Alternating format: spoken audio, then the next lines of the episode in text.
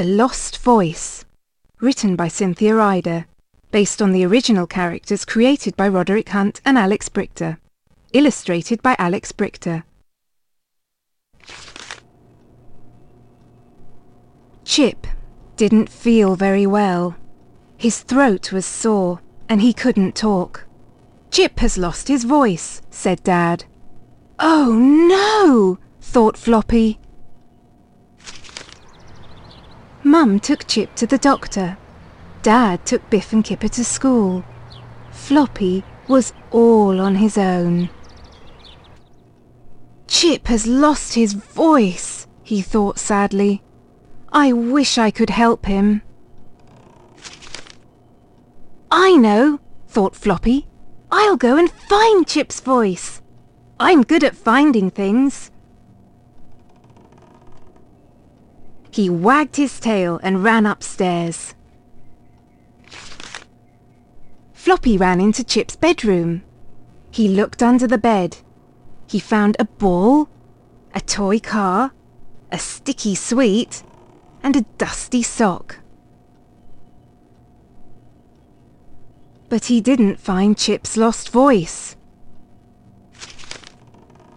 Floppy looked in the toy box. He found lots of toys and lots of books. But he didn't find Chip's lost voice. Suddenly, the phone rang. There are voices in the phone, thought Floppy. I bet Chip's voice is in there. Floppy hit the phone with his paw. Crash! It fell down. A voice said, Hello, is anyone there? But it wasn't Chip's voice. Floppy looked at the radio. There are voices in the radio, he thought. I bet Chip's voice is in there. He hit the radio with his paw. Nothing happened.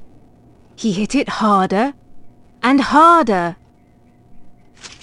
Crash! The radio fell over and someone started to sing. What a horrible noise, thought Floppy. That isn't Chip. I bet Chip's voice is in the television, thought Floppy. He ran to look.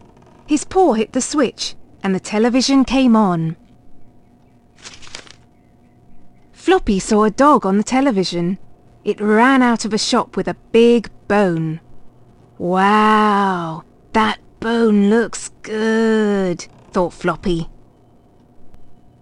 The dog ran faster and faster. A voice shouted, Stop! Stop that dog! That isn't Chip, thought Floppy, and he went back upstairs. Floppy saw Teddy on Kipper's bed. Teddy, he thought. I bet Teddy has got Chip's voice. Floppy shook Teddy hard. Grrr! growled Teddy. Help!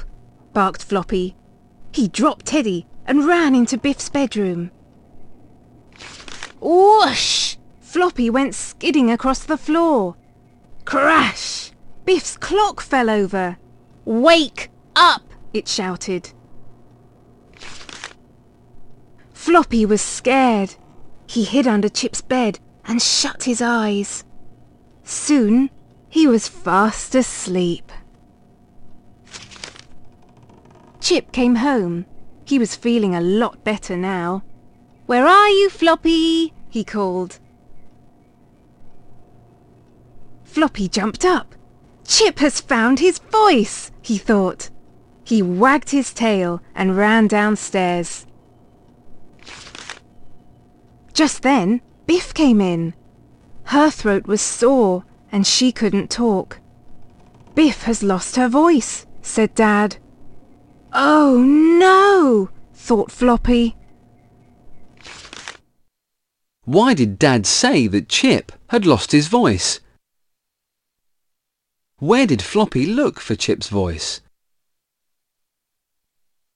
What do you think happened next?